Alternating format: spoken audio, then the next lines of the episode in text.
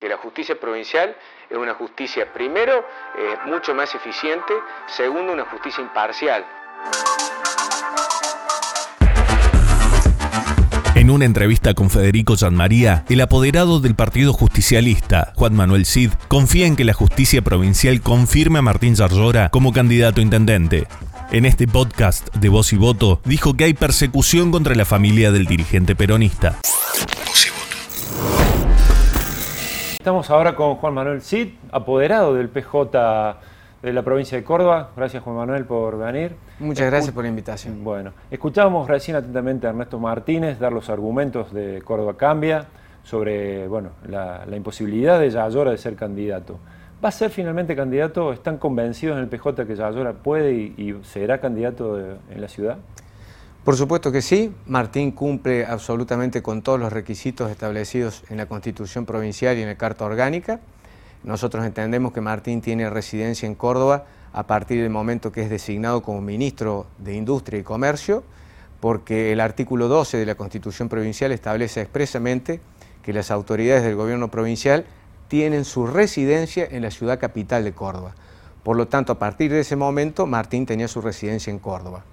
Luego, es cierto, Martín asume la Intendencia de San Francisco el día 28 de agosto del año 2015, Previamente a eso, el día 5 de agosto, la Junta Electoral Provincial había oficializado la, vicegobernación por parte de Martín, con lo cual Martín va a la Intendencia sabiendo que tiene que volver como vicegobernador y entendemos que esa situación está contemplada en el inciso tercero del artículo 81 de la Carta Orgánica, que ellos pretenden limitar el artículo tercero, dice que ahora le falta una S a municipio, que debería decir eh, municipios, eh, digamos, la ley electoral, como todo derecho público, no puede ser restringido, siempre debe ser interpretado de una manera amplia. Por lo tanto, de la misma manera que sirvió para que Luis Juez esté dos años eh, en la Embajada de Ecuador y se haya ido expulsado en un hecho inédito para la Cancillería Argentina porque habló mal de la gente de Ecuador, y de la misma manera que mi amigo Rodrigo de Loredo estuvo dos años en Buenos Aires prestando funciones como presidente de ARSAT, eh, es el mismo servicio público que prestó Martín Yarrola como intendente. Lo que pasa es que ellos intentan decir que servicio público no es ser intendente porque están votados y que es una manda, una encomienda que debiera tener el primer servidor público de un municipio es el intendente. Ahora, leyendo la, resolución muy detallada de, de la justicia electoral de la municipalidad, da las fechas y dice taxativamente que el 12 de mayo de 2015 es la fecha en la que comienzan a correr los cuatro años de residencia. Las elecciones fueron el 5 de julio y Martín volvió en agosto a San Francisco. Y ahí en la resolución dice que no está probado, no puede probar, incluso habla de un contrato que no está aforado, que él estuvo viviendo desde el 12, pongámosle hasta el 5 de julio en Córdoba. O sea, ahí hay una cuestión técnica que tienen que demostrar ustedes que eh, Yayora vivió en Córdoba. Yo, Federico, realmente de esta Junta Electoral no espero más nada, porque Anoche sacaron un fallo entre gallos y medianoche, domingo a la noche. Vos imaginate si vos tenés que ir a la justicia eh, si te atienden un domingo o un sábado. Domingo a la noche, previo al lanzamiento que iba a realizar Hacemos por Córdoba, previamente a eso hicieron notificaciones. Esto es lo más grave para nosotros, que se hayan metido con los hijos de Martín.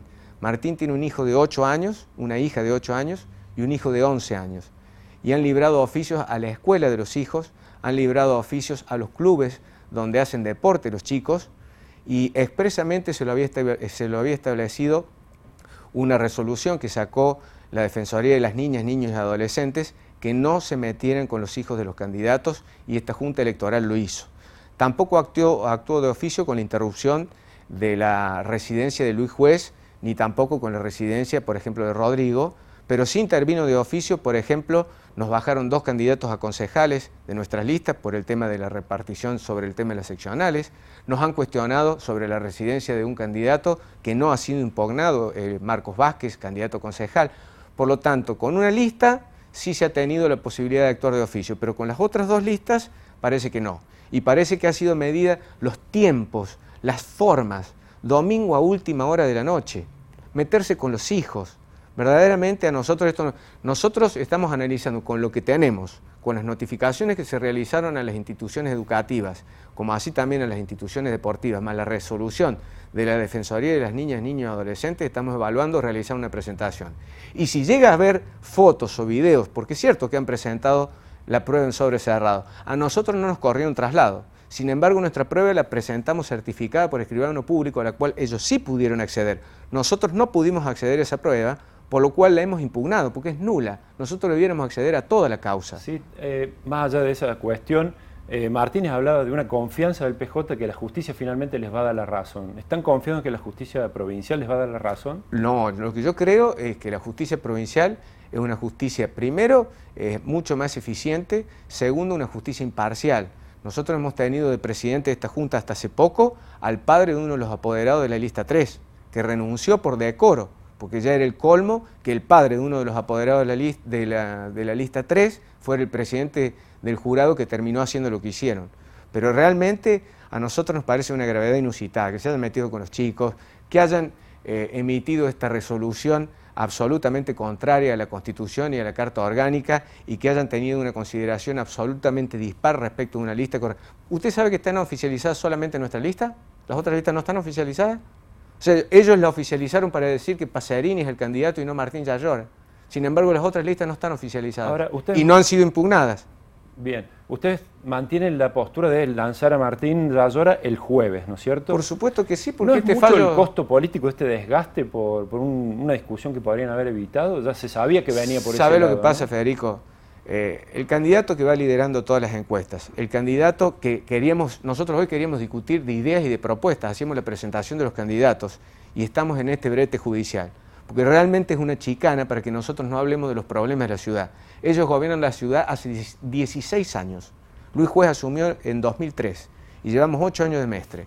Y esta ciudad está retrasada no ha avanzado de la misma manera que ha avanzado la provincia. Entonces, como no quieren hablar de los problemas de la ciudad, como no quieren hablar de propuestas, generan estas chicanas judiciales para que nosotros estemos hablando de esto, para tratar de impedir que el candidato Martín Yarrola salga a la cancha. Pero vamos a salir, porque el fallo no está firme, porque lo vamos a apelar, y hasta que la resolución no quede firme, nosotros vamos a hacer campaña y vamos a plantear de cara a la ciudadanía un debate de ideas. Y no nos metemos con los hijos de los otros candidatos y tampoco impugnamos otros candidatos, porque queremos que todos compitan.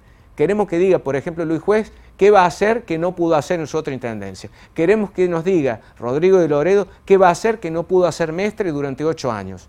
Y queremos decir lo que vamos a hacer nosotros en la mano de Juan. La última, sí, plan B no están manejando, ¿no es cierto? Un Daniel Pasarini como candidato. Martín Yarlora, Martín Yarlora es nuestro candidato va a ganar la elección y le puedo asegurar a Federico que va a ser el mejor intendente que hayan tenido los cordobeses de la democracia esta parte. ¿Cómo sigue ahora? ¿Qué van a, van a realizar? Ahora vamos a apelar en el día de la fecha, eh, luego hay 48 horas para que resuelva la justicia electoral y como recién decía el doctor Martínez, después quedaría la etapa de eh, la Cámara Contenciosa y en su defecto el Tribunal Superior de Justicia. ¿Calculan tiempos? Esperamos que sea lo antes posible para no tener a la ciudadanía en vilo y no ocultar los verdaderos problemas que tiene la ciudad, no ocultar los problemas de los baches, del transporte, de la basura, etcétera, que es de lo que la gente quiere que hablemos y no de esta discusión de este culebrón judicial. Bueno, gracias Sid. Esperemos que se resuelva rápido porque los vecinos muy preocupados de esas cosas no están, ¿no es cierto? Sino de, de los temas más, por supuesto. más de la vida diaria. Gracias por venir. Gracias a usted. Las principales voces de la política cordobesa están en los podcasts de Voz y Voto. Escuchanos en Spotify, Google Podcast, Apple Podcast y lavoz.com.ar.